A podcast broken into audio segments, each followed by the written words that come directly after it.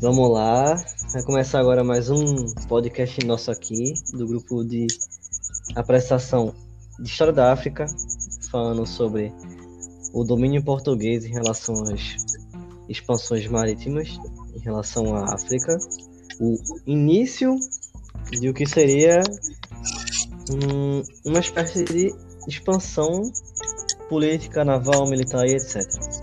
No grupo tá Breno Ribeiro, está eu, Matheus Roland, Tarsila Valois e Vinícius Vilar. A primeira pergunta já chega assim. A primeira pergunta que a gente tem para fazer aqui é: além da geografia, o que mais foi que deu esse impulso para Portugal? O que foi que teve de diferente em outros países, em outras nações, em outros povos? E eu vou responder essa parte primeiro, que é sobre o motivo foi o seu, é, pioneirismo, seu principal, e não a Grã-Bretanha. É uma pergunta bem interessante. Por que não foi a Grã-Bretanha? É porque lá eles estavam com problemas internos, questões internas políticas e administrativas. E Portugal não. Portugal tinha uma organização mais estruturada, ela tinha um crescimento populacional que obrigou a buscar recursos em outros lugares, porque seu território não tinha como fazer tantos recursos. E essa necessidade de expansão é uma característica deles também. Eles tinham também uma mentalidade diferente, um local estratégico e assim, outros fatores somados a esses fizeram com que Portugal saísse, se aventurasse. E outra coisa que a gente também pode falar aqui é o cruzadismo, que digamos assim, o norte da África tinha muito muçulmano, muito árabe e cristãos queriam combater eles, combater entre aspas o mal que alguém quiser falar alguma coisa, fique à vontade, temos um tempo ainda aqui. E é ótimo né?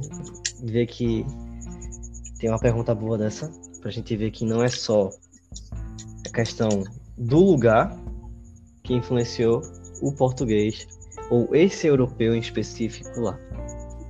Uma outra pergunta que a gente tem é a novidade. Que novidade a gente tem em relação aos muros com essas trocas de tecnologia, de conversa, de agir, essa troca cultural.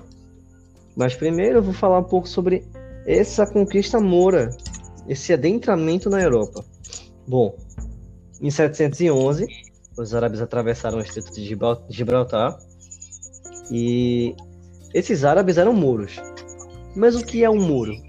O mouro vem do latim mauris, que significa negro, em referência a que é escura, que a vida que era dominada antigamente pelo Império Romano, no século I antes do presente, e eles se converteram ao islamismo quando tiveram contatos com alguns árabes que chegaram naquele lugar, na, na África do Norte, e começaram a espalhar os mandamentos do profeta Maomé.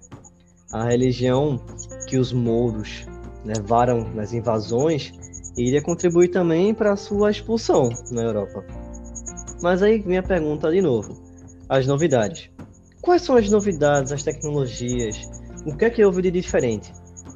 Bom, houve um grande intercâmbio cultural e comercial e algumas palavras migraram para o falatório português, além de novas tecnologias e produtos. Também eram novidades o açúcar, que até aqui no Brasil impulsionaria muito no momento futuro, nessa questão do, da invasão, e alguns outros alimentos. O café também ele é muito discutido também em relação a isso, porque hoje em dia ele também move muitas coisas. É uma das bebidas mais é, assim, usufruídas do mundo. E o desejo de expansões navais, mouras e suas expedições atraem os portugueses e dão a eles uma experiência que faltava. E realmente é improvável que eles tenham obtido a notícia da existência da ilha sozinhos os portugueses souberam por causa de expedições de muros que acharam Ilha da Madeira, Açores e, e o Arquipélago de Canárias, se não me engano. E foi com esses contatos com o árabe que eles começaram a impulsionar cada vez mais. O desejo de crescer foi muito mais forte. E a mais importante de todas as inovações trazidas pelos muçulmanos foi ligada ao aprimoramento, esse é, jeito de mudar a arte naval, a arte náutica, que na mesma linha de raciocínio a gente pode usar a palavra caravela, que vem de caravo a vela, a embarcação característica do norte da África, que vem de nome de origem árabe, que foi alterado pelos portugueses e amplamente utilizado. As naus e as caravelas são muito impactantes nesse domínio naval na época que temos o descobrimento do Brasil, as anexações de territórios africanos e a ida às Índias, que é muito famoso também. Nunca saberemos até o ponto do, eh, do desenvolvimento da caravela, que teve ligado ao saber adquirido dos muros. Mas é certo que, ao menos em parte, o contato influenciou o aprimoramento da indústria naval. Também a gente lembra aquela escola de Sagres, que foi criada lá, com um grande desenvolvimento de itens navais que são vindos de fora, como astrolábio, alguns diferenciados de bússola, já que existem vários padrões diferentes. E isso é, fez com que fosse essencial na expansão lusitana, na expansão portuguesa, e na Guerra de Reconquista também foi muito impactante. Agora vemos a terceira pergunta, que é o motivo da costura, dessa projeção de Portugal ser um Estado contra Castela. Essa independência gerada, como é que ela foi?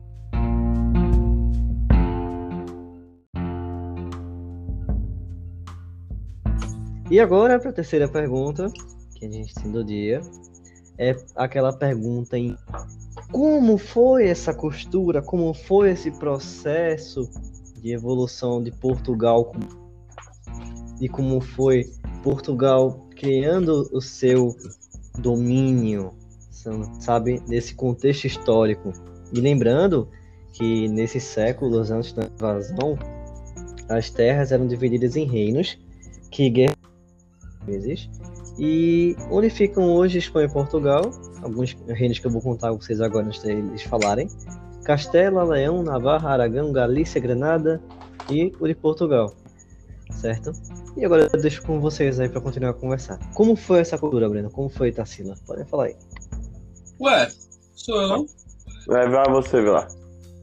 Pode falar. É, o início da cruzada dos fiéis, eles estavam instalados na Península Ibérica, Aí foi visto por vários elementos, como a oportunidade de alcançar títulos e terras pela força de armas através de atos heróicos, bem como fundar dinastias. Depois que Fernando Magno, rei de Castela e Leão, conquistou definitivamente Coimbra, né? Poucos hum. progressos foram realizados no avanço da Reconquista, tá ligado? É, praticamente se estagnando. Acabou. É, entretanto, com a subida de Dom Afonso VI ao trono de Leão, né? A guerra contra os infiéis ganhou um novo fôlego, os caras cara inspiradão. Cória foi conquistada em, 1700, em 1079 e Toledo em 1800, 1800 não, em 1085. É, porém,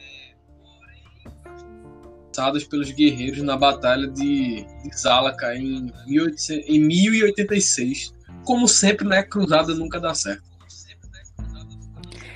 É, Dom Henrique, depois da morte de Nuno Mendes, em 1065, foi, no, foi nomeado como o novo conde portugalense e a fronteira, a fronteira com a Galícia passou a constituir um foco de tensão permanente. E assim começou uma grande rivalidade entre os nobres da mesma família do Henrique e seu primo Dom Raimundo. E assim começou essa guerra contra Castelo, que durou vários anos e não fez mais do que intensificar a rivalidade luso-espanhola, criando um anseio entre os espanhóis de um dia retomar a Portugal. Sendo que em 1179, é, Papa Alexandre III confirmou a independência de Portugal sendo que o último território em poder dos mouros foi conquistado um ano depois, e foram expulsos os mouros e garantiram a autonomia de Portugal com relação à futura Espanha. e a continuidade da cruzada contra os mouros constituía um segundo passo natural por razões econômicas e sociais. Bom, e aí, É, aquela ideia principal que o Matheus falou, acho que na primeira pergunta, toda essa guerra, toda essa, essa discussão política entre esses reinos influencia e muito nos avanços portugueses para as navegações, sabe? Então não foi só ele ter um território privilegiado sendo uma ilha, ele tinha toda uma política mais organizada em comparação aos outros territórios, sabe? Acho que você quer falar mais alguma Sim. Isso, tipo, só pra vocês lembrarem, essa guerra de reconquista, ela também não foi só guerra. Existe um artifício atrás da guerra, que é a comunicação, a, a... Então, realmente, quando você vê, tem muito mais do que conquista aí em, em, em sangue, sabe? Uhum. Em território. Os costumes que ainda ficaram lá, mesmo depois da saída dos muros. E umas coisas também que a gente pode mostrar são dois ícones, claro, desse- desses períodos inteiros. Um que é mais espanhol do que português, que é Rodrigo Dias de Vivar, que os árabes na época chamaram de El Cid. Ele é um dos ícones. E temos também o rei Dom Alfonso, né? Sim. Ah, Dom Afonso Henriques, que ele foi o que fez a independência de Portugal. Então esses dois aí eu quis falar sobre porque realmente é interessante. E hoje em dia a gente pode ver que realmente Portugal e Espanha, Portugal principalmente, né, teve um grande domínio e fez com que a gente visse esse país lançando seu mar, inovando. A diferença é que a Espanha teve um, ter uma força maior fora da, da- do continente africano. Portugal teve mais força no continente africano e no Brasil. E é isso. Se algum se o pessoal dos outros grupos aí for falar mais sobre o resto das partes, que seja bom. E só por nível de curiosidade, a Espanha era chamada de um império que nunca dorme, porque ela tinha áreas em todos os continentes, sabe? É, enquanto Portugal, Portugal era o famoso me dá dinheiro aí, me dá dinheiro aí, quero comércio, tem especiaria, não tem não, vai ter açúcar, cana de açúcar aí pra todo mundo, kkk. Então é isso, fiquem aí vocês aí, obrigado pra quem ouviu, obrigado pra, pra oportunidade, é isso. Boa noite. Enfim, Boa noite, ou bom dia, ou boa tarde. aí... Caramba, vamos ficar